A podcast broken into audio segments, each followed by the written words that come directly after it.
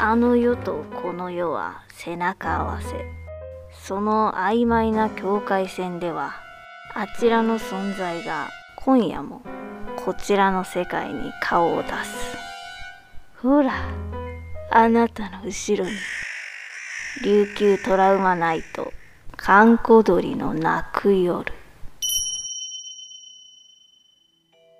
今夜も始まりました。観光鳥の泣く夜、役者の神崎秀俊です。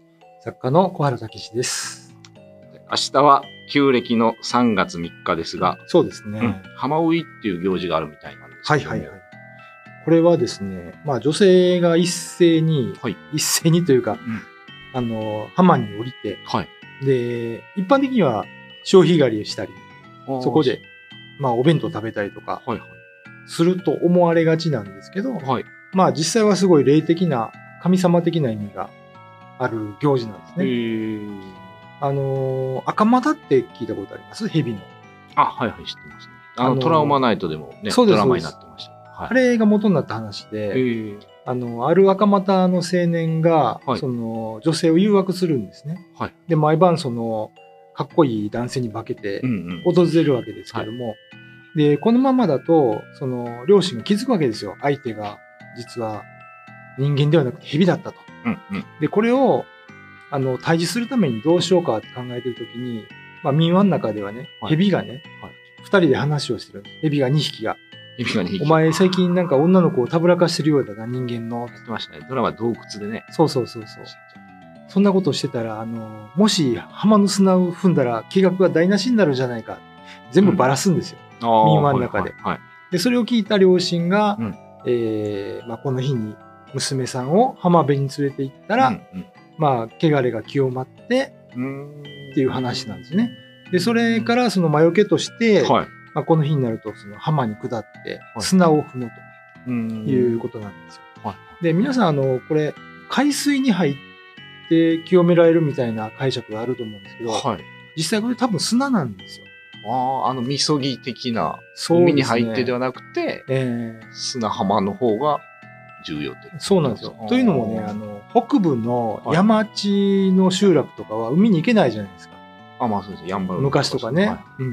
だからそういう時は、前日かなんかにその、海辺の砂を持ってきて、山の上の宇滝洞窟なんですけど、いそこに敷くんですね。サンゴとか海の砂を。いで、それを踏むという、はい。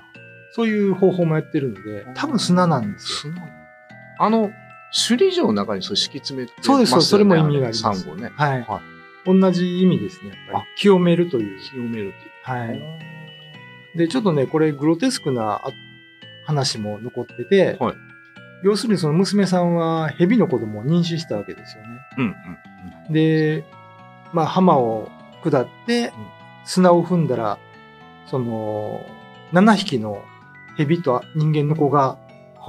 落ちて、うんで、海に落ちるじゃないですか。はい。で、それが、イラブ海蛇になったという、ちょっと、えげつないね、想像したら怖いビジュアルですけど、そういう話も残ってたり。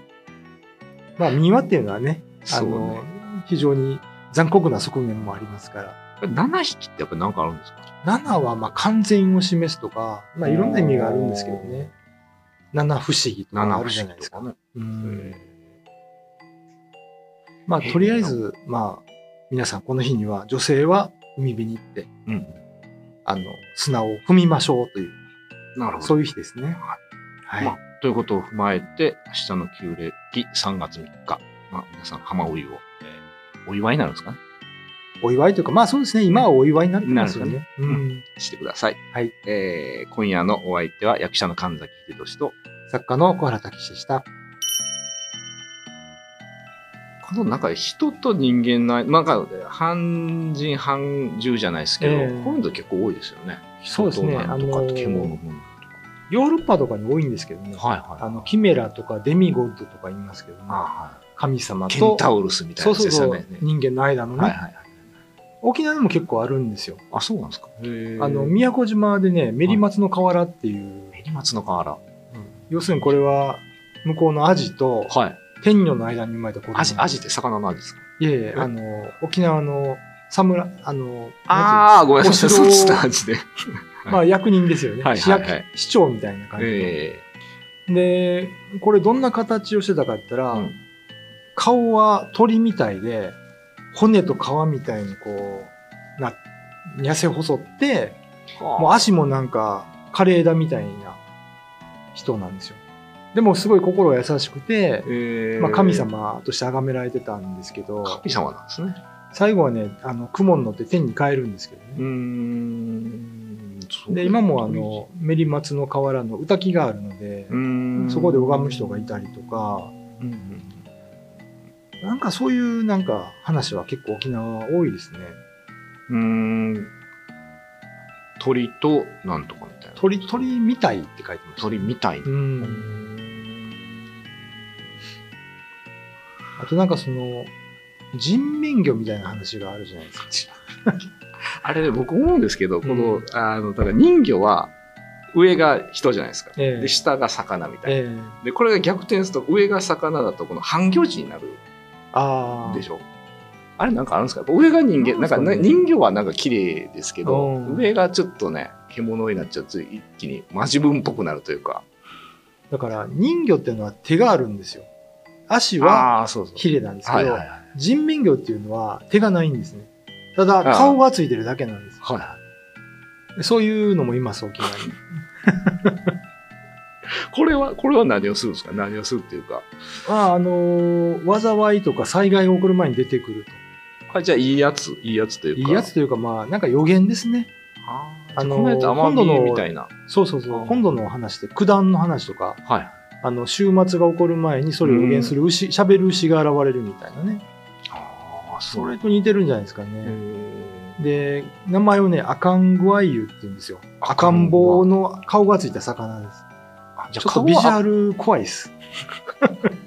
おっさんじゃないですね。昔なんかおっさんのなんかありましたよね、魚。おっさん怖いですよね。おじさんですね。おじさん名前がね。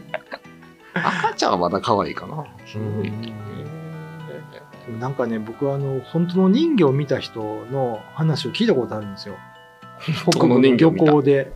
おーすごいですね。でどんなんですかって言ったら、はいあの、全然あの、綺麗じゃない。ほとんど水死体みたいだったって。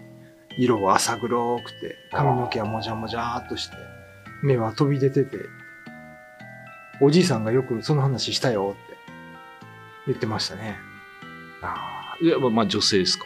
女性は女性だったみたいですね。んまあ、じゃあ、な、なんなんですかね。幽霊。まあ、じゃあ、それはやっぱ、やっぱりその水死体のうん海で亡くなった人の、なんか霊的な。そうでしょうね。じゃあ、あの人間姫ってどっからああいう綺麗な話なんだ綺麗なのかなまあ、一応綺麗な話。あ、まあ、途中で美化されたじゃないですか。されたんですか。まあ、話的にはみたいな。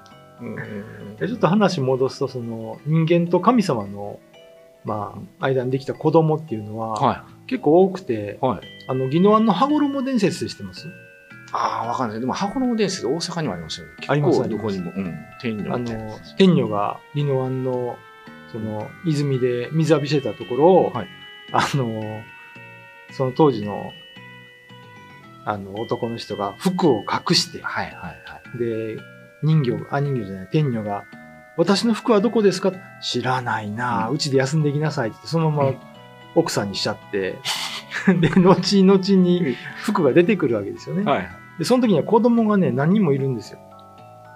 子供はいる。天女と、その、人間の間にねあはいはいはいうんで、そしたらもう天女は子供に目もくれず、羽衣を羽織って帰りましたっていう。じゃあ子供、まあ、ずずっと我慢してたってことですか？そうなん的には。この布が出るまで。そうですね。でもここではね、その普通の子供なんですよね。そのスーパーマンになったとかはないんだけど。ではなくて、もうそのまま普通の子供として。そうですねそうしてうん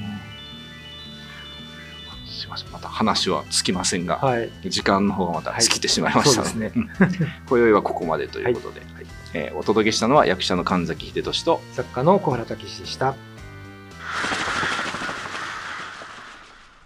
YouTube のチャンネル登録高評価 Twitter のフォローよろしくお願いしますポッドキャストも配信中詳しくは概要欄まで。